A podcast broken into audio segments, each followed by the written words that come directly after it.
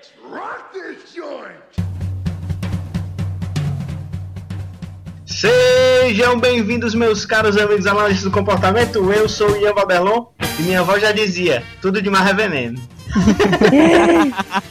Aqui é 10 Belino Neto e como diz o ditado, de boas intenções o inferno tá cheio. Vixe, Maria. E aí, galera, eu sou o Odilon Duarte. E se dinheiro ou peia não resolver, é porque foi pouco. Arriégua! Vixe, Mário.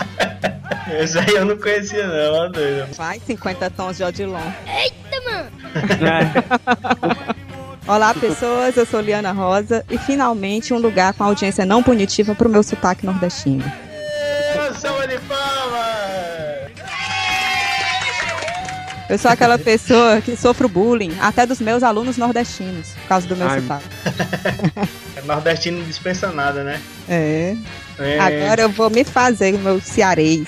Como vocês perceberam, a gente tá aqui com uma convidada super especial que já deu uma passadinha rápida pelo Ceará Cash, que é a nossa querida professora Liana Rosa Elias. Queria agradecer aos meninos pelo convite, Ian, Belino, Odilon. É sempre um prazer poder colaborar aqui com vocês nesse lugar tão aconchegante que é esse podcast maravilhoso.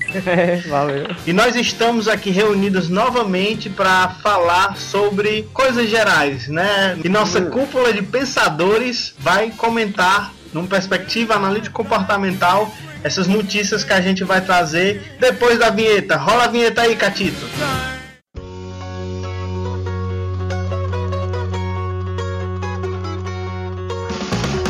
A Ceará Cast, o seu podcast de análise do comportamento feito com a gaiatice cearense.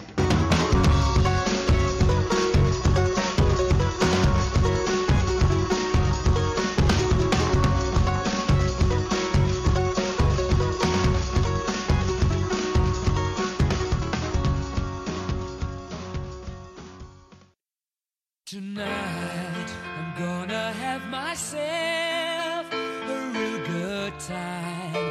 I feel alive.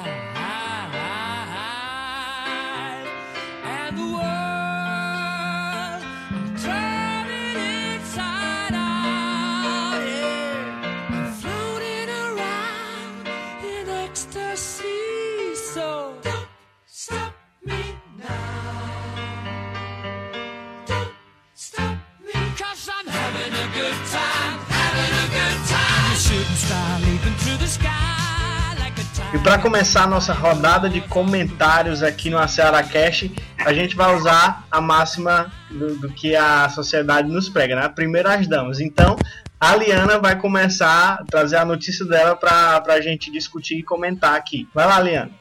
Ian, Catito me separou uma notícia que eu acho que é de conhecimento de muita gente. Uma festa no dia 28 de fevereiro, organizada pelos estudantes de várias repúblicas de Bauru, uma festa open bar que acabou fatalmente em três pessoas em coma alcoólico e um dos estudantes universitários acabou falecendo. Morreu em consequência de alto consumo de álcool e suspeita-se que ele já tenha ingerido mais de 30 doses de vodka em campeonatos na própria festa. E aí a gente tem uma vítima aí fatal, que é um universitário de Minas Gerais que estava na Unesp de Bauru. Eu ouvi Ah, é? falar que, além desse rapaz que morreu, né, de, ele bebeu mais de 30 doses, né, em, em meia hora, e que outras 20 e poucas pessoas, do que eu ouvi num jornal também, outros 20 e poucos, assim, que também estavam no jogo, né, de beber, Uhum. foram parar no hospital. Mas o negócio lá tá meio trash mesmo, o consumo alcoólico. Nessa, no cartaz de divulgação dessa festa, é interessante porque a Unesp de Bauru, ela proíbe explicitamente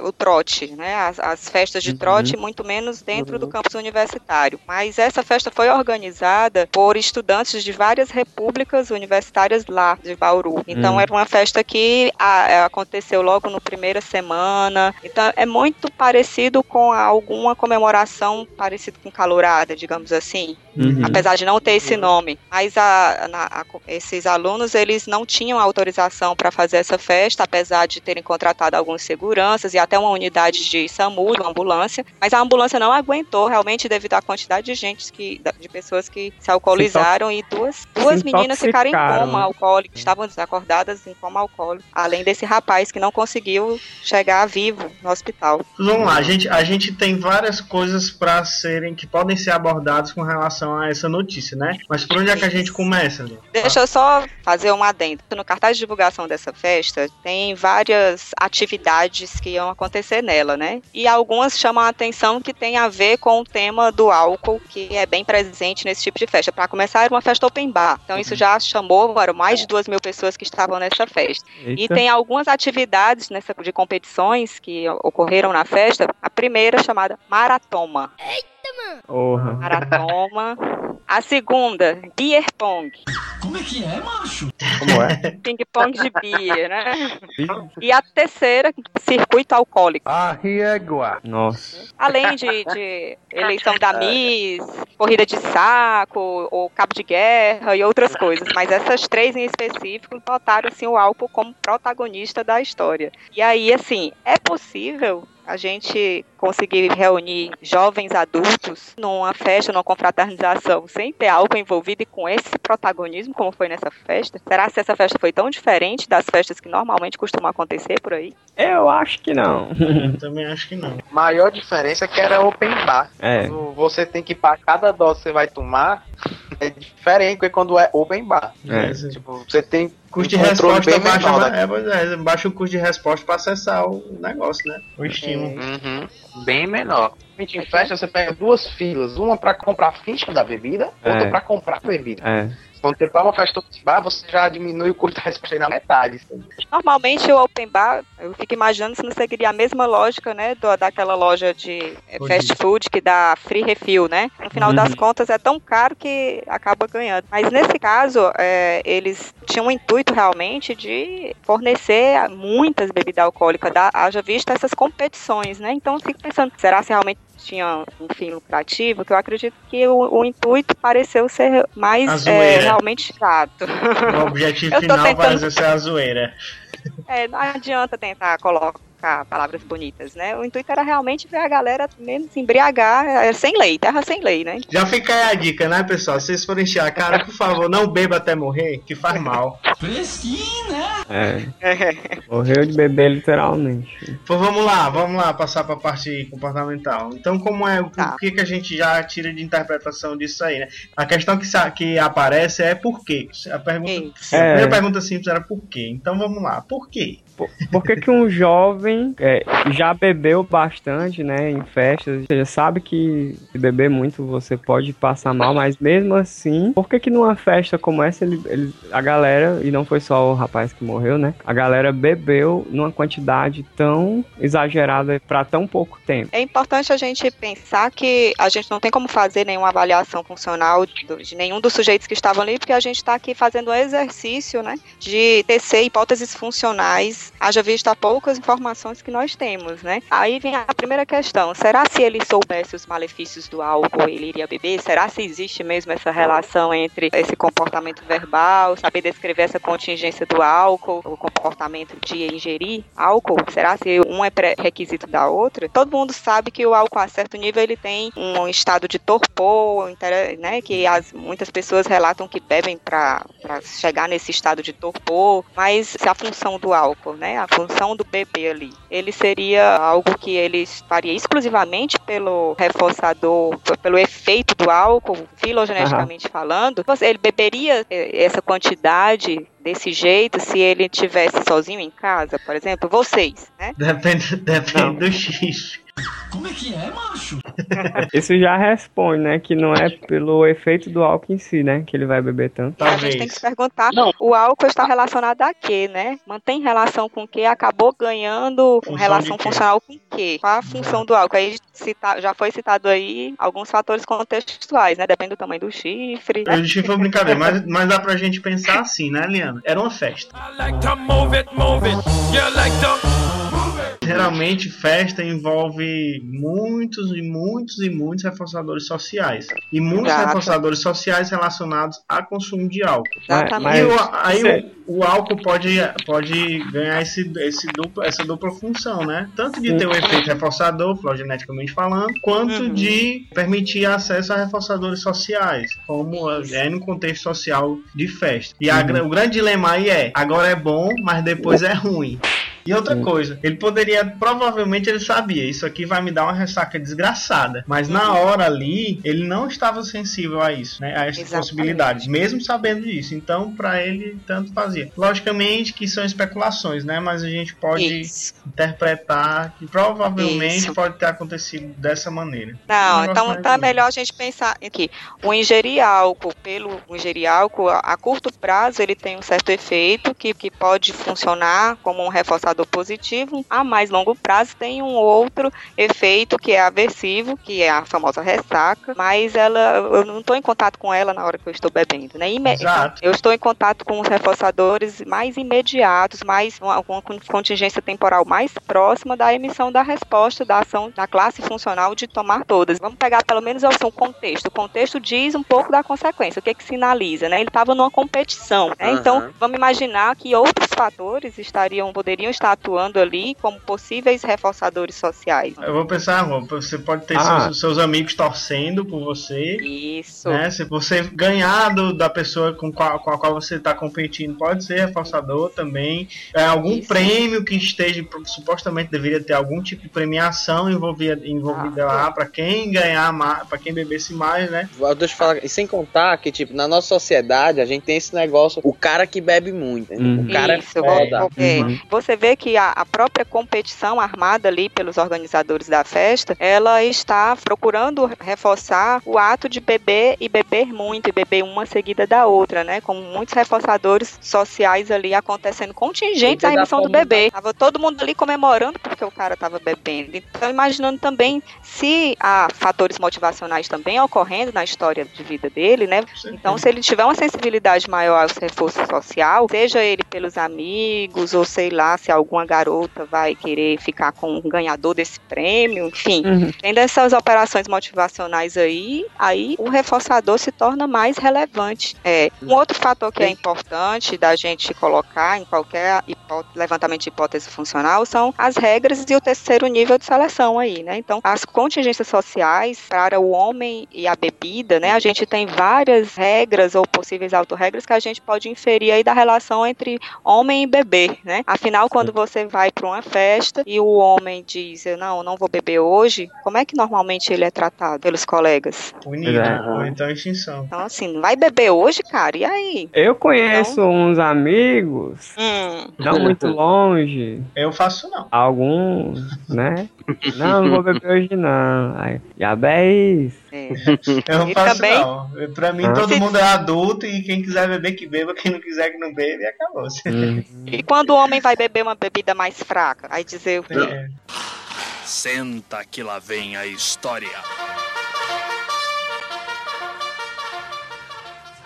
Quando tava começando a beber, eu peguei, não gostava de nenhuma bebida, obviamente, né? Só que aí numa festa, eu não vou experimentar essa vodka, eu só vou experimentar com alguma coisa. Aí tinha uma vodka com suco de abacaxi. Abacaxi rosca. Como é que é, macho? Aí eu, vou pedir esse negócio aí. Aí eu pedi. Rapaz, ficaram me chamando de abacaxi rosca o resto da festa. se você tivesse bebido a vodka pura, será se É. Esse apelido pegava, né? É. Será que as pessoas poderiam ter acesso a esses reforçadores sociais sem necessariamente beber, né, ou beber muito? Que caminhos, como nós poderíamos dar conta dessa função do reforçamento social, tornando sem função ou desnecessário a ingestão de bebida alcoólica? Afinal de contas, beber e relação interpessoal, relação social, são duas coisas diferentes. Então, a gente Uhum. teria que ter um ambiente social que reforçasse a, a interação social em si, não punisse quando a interação social não vem mediada por um álcool, e aí vai, né? Por aí vai. Acho que a gente poderia pensar em, em intervenções nesse sentido, em saídas nesse sentido. né? Na minha opinião, né? Moderação, pô. Isso aqui é a dificuldade. Se você não tiver moderação e, e às vezes, se você não tiver num contexto que você possa ser moderado sem ser punido, aí fica muito complicado, né? Mas na minha opinião é moderação, pô. Não precisa ser encher a cara, nem precisa ser, ser beber até cair. Você pode beber até o ponto de se divertir e ficar numa boa, curtir a ressaca depois e Eu acabou. acho que o mais importante seria autoconhecimento suficiente para entender a função do bebê na sua vida.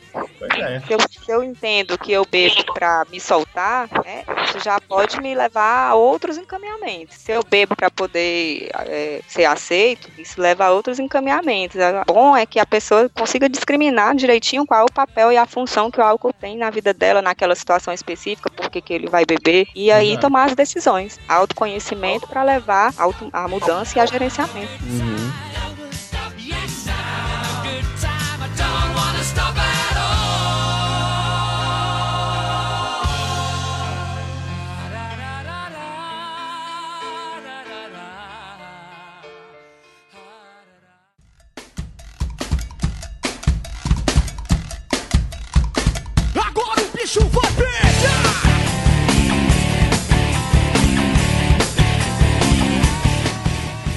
E a nossa próxima notícia é uma notícia meio muito polêmica.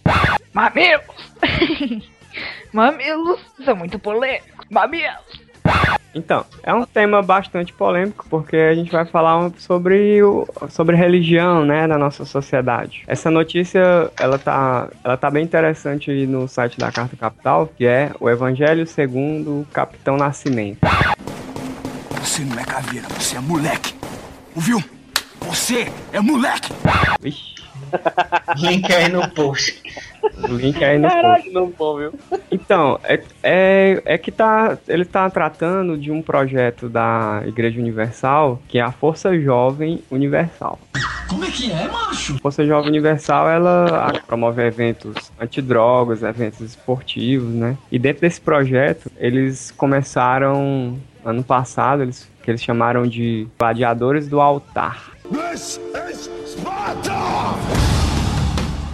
Os vídeos, tinha vídeos na internet mostrando a atuação desses dos gladiadores do altar, mas como em janeiro o deputado João Willis, Jean Willis do PSOL, ele divulgou isso de- e afirmando estar muito preocupado, né, com, com, essa, com esse tipo de ação, de estar fomentando um fundamentalismo cristão, né, um, tipo um, um posicionamento fundamentalista dentro do, um, do cristianismo aqui no Brasil, né, no caso pela Igreja Universal. É, pela, como a gente vê aqui na, na notícia da Carta Capital, esse projeto ele já, dos gladiadores do altar, já abarca mais de 4 mil jovens de 20 e poucos anos. E, ou seja, dá pra ver que esse projeto, tanto da Força Jovem quanto dos gladiadores do altar, ele muda alguma coisa na vida desses jovens, né? Que acaba arrebanhando tantos, né? De forma tão, tão potente assim. É importante quem está ouvindo, ouvinte, clicar no link para ver as fotos, né, desse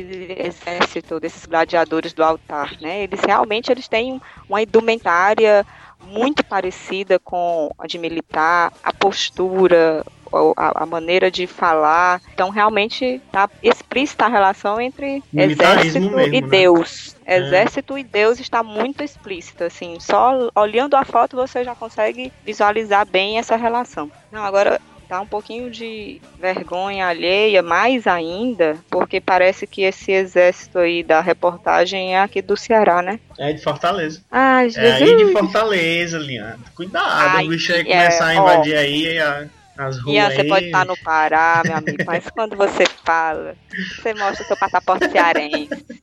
Então, Eu não se esquive dessa. É, eu tenho orgulho disso, eu não, não escondo em canto nenhum. Eu falo, o povo vê logo. Eu fiquei pensando assim, quando eu estudava história, que chegou na época, na parte das cruzadas, eu achei muito louco, entendeu? Porque a galera se engajou mesmo numa guerra, cara. Em várias, várias guerras, inclusive. E aí, a gente fazendo a análise da conjuntura, né? Um monte de de fatores que culminaram pra galera se encajar naquela, naquela parada lá, né? E eu fiquei pensando, não, mas naquela época e tal, menos informação, não sei o que. Aí eu vejo uma notícia dessa, eu fico, porra, macho, o povo ainda, ainda faz um negócio desse. Esse posicionamento, esse formato, aliás, não é um posicionamento, é um formato militar para dentro de um discurso religioso, né? Ao mesmo tempo, buscar salvação, buscar é, chegar a Deus, né? A- agradar ao que, ao que é o correto, que é divino, mas dentro de um formato militar. E esse formato É. militar, ele se assemelha muito a- aos fundamentalismos que tanto teve historicamente na era medieval do, do próprio do próprio cristianismo, né, com as cruzadas e tudo, e o fundamentalismo que existe hoje ali no Oriente Médio, né, de, de, de grupos que partem realmente para a violência muito grande, com uma justificando um ato violento se- segundo o texto religioso. É, um exército, institucionalmente falando, enquanto agência de controle, ela tá para proteger de alguma ameaça, de algo aversivo. né? Então, o que entra nessa categoria aversivo, pelo qual se justifica uma batalha para evitar o quê? Então, o que que entra dentro dessa categoria da, da qual o exército precisa se livrar e extirpar, né? Que é isso que a gente está comentando aí. Então, vai, a justificação de um exército, né, tem que tá- tem que estar atrelada ao que que ele quer combater.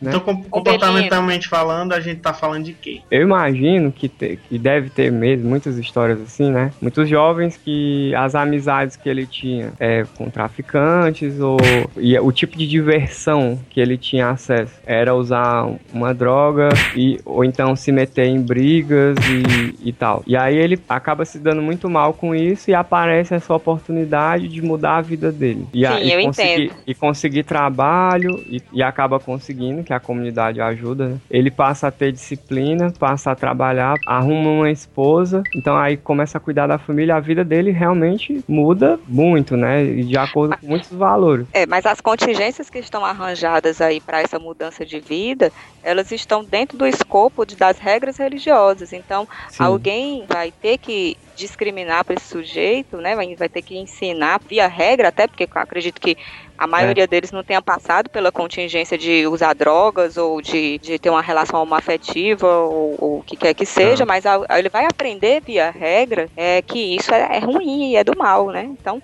Aham. é, e vai ser todo institucionalmente criada, um, já está criado, né, o, o lugar onde vai ser a reprodução desse discurso e, e, esse, e essa ação vai estar pô, tendo como contexto essa, essa, esse sistema de valores, esse sistema de regras. Eu acho importante, é, enquanto analista do comportamento, em que a gente vai estar falando de religião, o militarismo, ou quaisquer agências de controle, que a nossa análise vem para as práticas comportamentais que estão descrevendo essas contingências, né? Então, que ações estão envolvidas nisso e que a gente e que ele não está servindo a uma ideologia ou a um deus ou, algum, ou ao que quer que seja de com status ontológico ou metafísico, né? Essa ideologia são práticas verbais, são a discriminação no dia a dia. Então, a gente não pode perder o fio da meada que o mal é eu, por exemplo, é, discriminar ou bater num, num homossexual porque ele está na opção de família fora do, do que é permitido dentro dessas regras, né? Essas regras, então, eles não- eles estão defendendo Deus, mas eles estão defendendo através, estão defendendo homens, né? Os interesses Estão defendendo, eles estão defendendo os homens com uma ideia, né? Isso,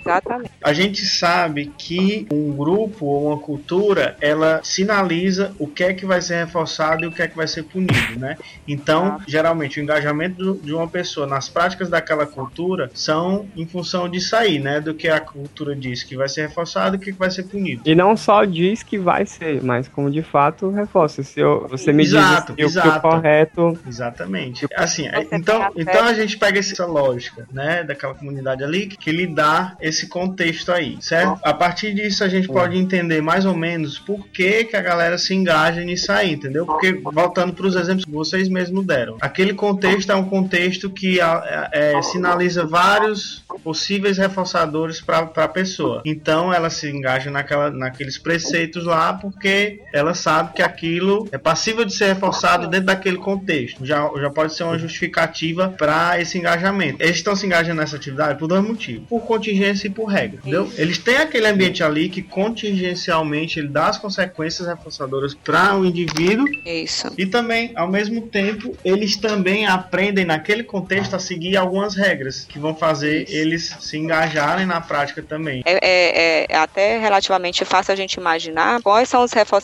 verbais, sociais e até mesmo financeiros que um jovem é, militante pode ganhar participando, se engajando nessa prática cultural. Mas toda essa rede de entrelaçamento desses diversos membros, ela vai gerar uma produção agregada. Que produto agregado é esse que a gente tem que se perguntar? E como esse produto agregado vai acabar tendo ou não poder seletivo para continuar, para sobreviver, fazer sobreviver essa prática. Isso aí a gente tem que ficar bem atento. Tem muita coisa nessa história aí que assusta, sabe? Tipo, Uhum. um, é- um exército é pra combater alguma coisa, sabe? Aí a gente entra no problema Inimigo. de, pois é, o que é que eles estão considerando como inimigo? O que é que eles estão considderando que é errado, sabe? É. Tipo, tem muita que é que não é igual a eles, O diferente. inimigo é, o- é assim, né? O inimigo é o capeta, capiroto. Mas são as coisas do capeta.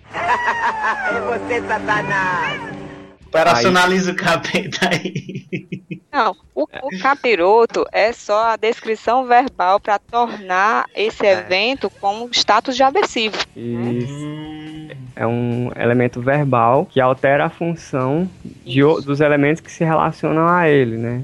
Isso. E aí, quem, quais são esses elementos que se relacionam a- ao mal, ao que precisa ser combatido? Aí você né? faz Então aí lista. entra uma ideologia, aí, ideologia diferente da deles, aí entra aí um, um- um modo de conduzir sua vida particular diferente do deles. Então a gente está vendo a diferença como sendo alvo direto, ataque à diferença, ataque ao diferente. Uhum. E justificado segundo certas regras, né? É, galera, é o seguinte, é, sobre essa notícia existem várias possibilidades de análises, análises funcionais, inclusive, várias possibilidades de interpretação do assunto. A gente não vai esgotar todas aqui, né? Até porque eu tô dizendo aqui, olha, que a gente fez foi uma coisa, né? Se, se, se errou ou não, não- se, se a gente errou aqui, não mande o exército do- dos gladiadores do Senhor vir atrás da gente, não. Tá feito. Pega um, pega geral, também vai pegar.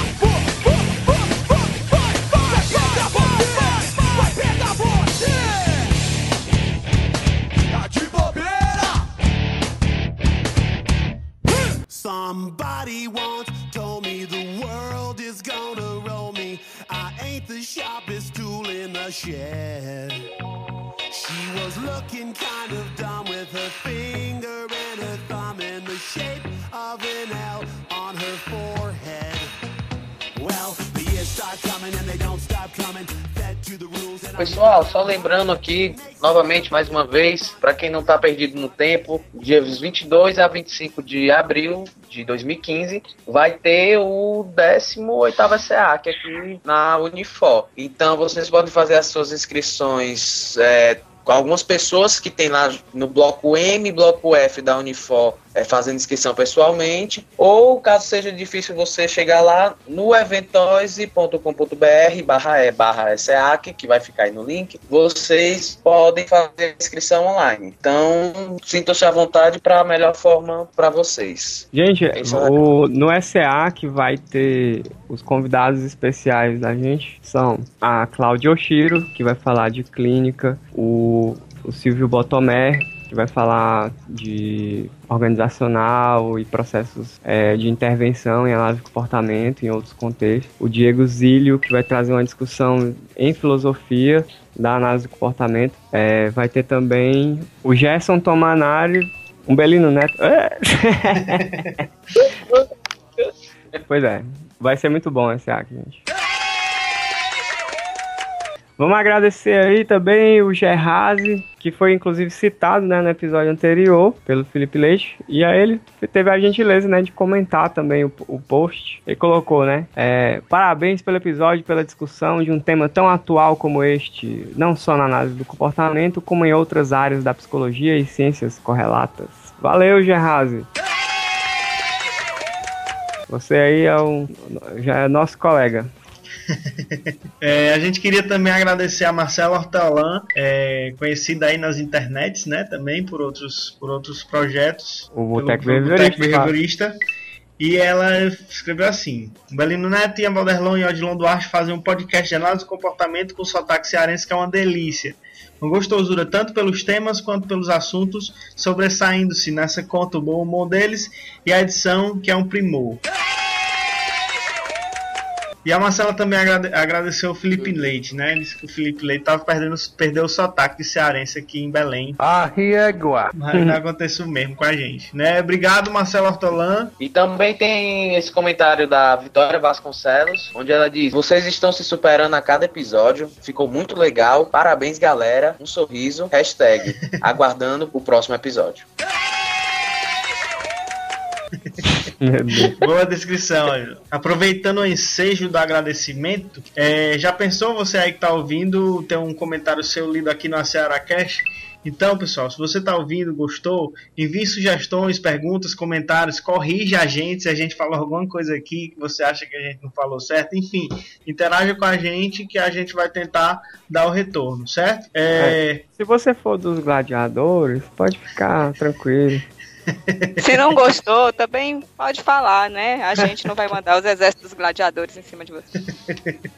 Se você gostou, curta a nossa página lá no Facebook, compartilhe com os amigos, comente, enfim. E obrigado, Liana, pela participação super especial. Espero que a gente atende de volta aqui outras vezes. Bom, gente, eu queria agradecer a vocês por participar, né, de- desse episódio, esse comentar notícias. Eu acho que, quanto professor, eu vejo isso como um exercício didático para a nossa audiência. A gente também aqui está fazendo possibilidades, hipóteses funcionais, nós estamos exercitando, tentando ler em termos de contingências, em termos de meta-contingências, essas notícias, esses fenômenos do dia a dia, que é o exercício importantíssimo para o analista do comportamento. Então, Uhum. essa, essa brincadeira que a gente fez aqui, uma brincadeira séria, né? Ela retrata uma possibilidade, um exercício de hipótese funcional, um exercício de ver o mundo, interpretar esse mundo sob a ótica dos princípios analítico- analítico-comportamentais.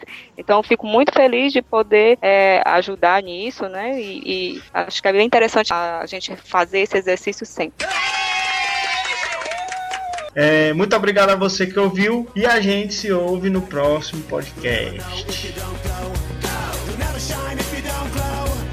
Hey now,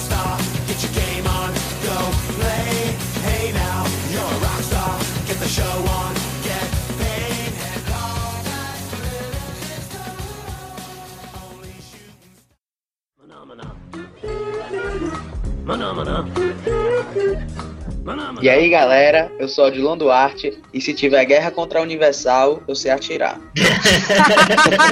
Essa eu acho que é pesada. Aí eu pensei Odilon, Odilon. Eu pensei, eu pensei que tu ia usar aquela assim, é o soldado universal. Não, o comentário era esse que eu acabei de fazer. Ah. Eu não vou não. fazer, eu não vou fazer nenhum trocadilho, não tem como. É, Agora eu entendi. Seu comentário era, não vou fazer o gol, eu entendi. isso. Ei, pô, vamos lá. pra ver que ele é péssimo, porque. Ou, ou, ou meu intelecto não acompanha, né? É, Pois é. de novo, né? Não, de novo. Depois eu, cara, vocês nunca viram um vídeo na internet, mamilos são polêmicos? Ah, Não, não. não, entendi a referência. Mamir, eu tô vendo o vídeo dos mamir. Não acredito não, bicho. Foi esse link aqui que tu mandou, Odilon. É. Cúmulo você receber bullying de nordestino, quando eu vou visitar a família do, do meu esposo em Natal, eles, eu falo, aí eles, ah, que bonitinho. Que exótico. Eu te enxerga. Enquanto eu falo cantando, tu fala casa de, de tia, de titia, de manhã, de painho. Vamos todos abraçar o sotaque. Não tem o, o Google Translate? Não tem? Você Ah. bota pra ler lá, você Sim. uma frase bota pra ler. Parece que o Odilon ele botou o Google Translate dele próprio. O Odilon tá bugado hoje, pô. Tá bugado, tá, tá. Você bebeu hoje? Para lá, deixa para lá. É. Não precisa lá. responder. É, é que- não, deixa pra lá. Então cuidado que o exército do senhor já vai bater na sua porta. Vai bater com o pé, viu? Derrubar na foto. O AcearaCast é um projeto de extensão do Laboratório de Análise do Comportamento, vinculado à Universidade Federal do Ceará.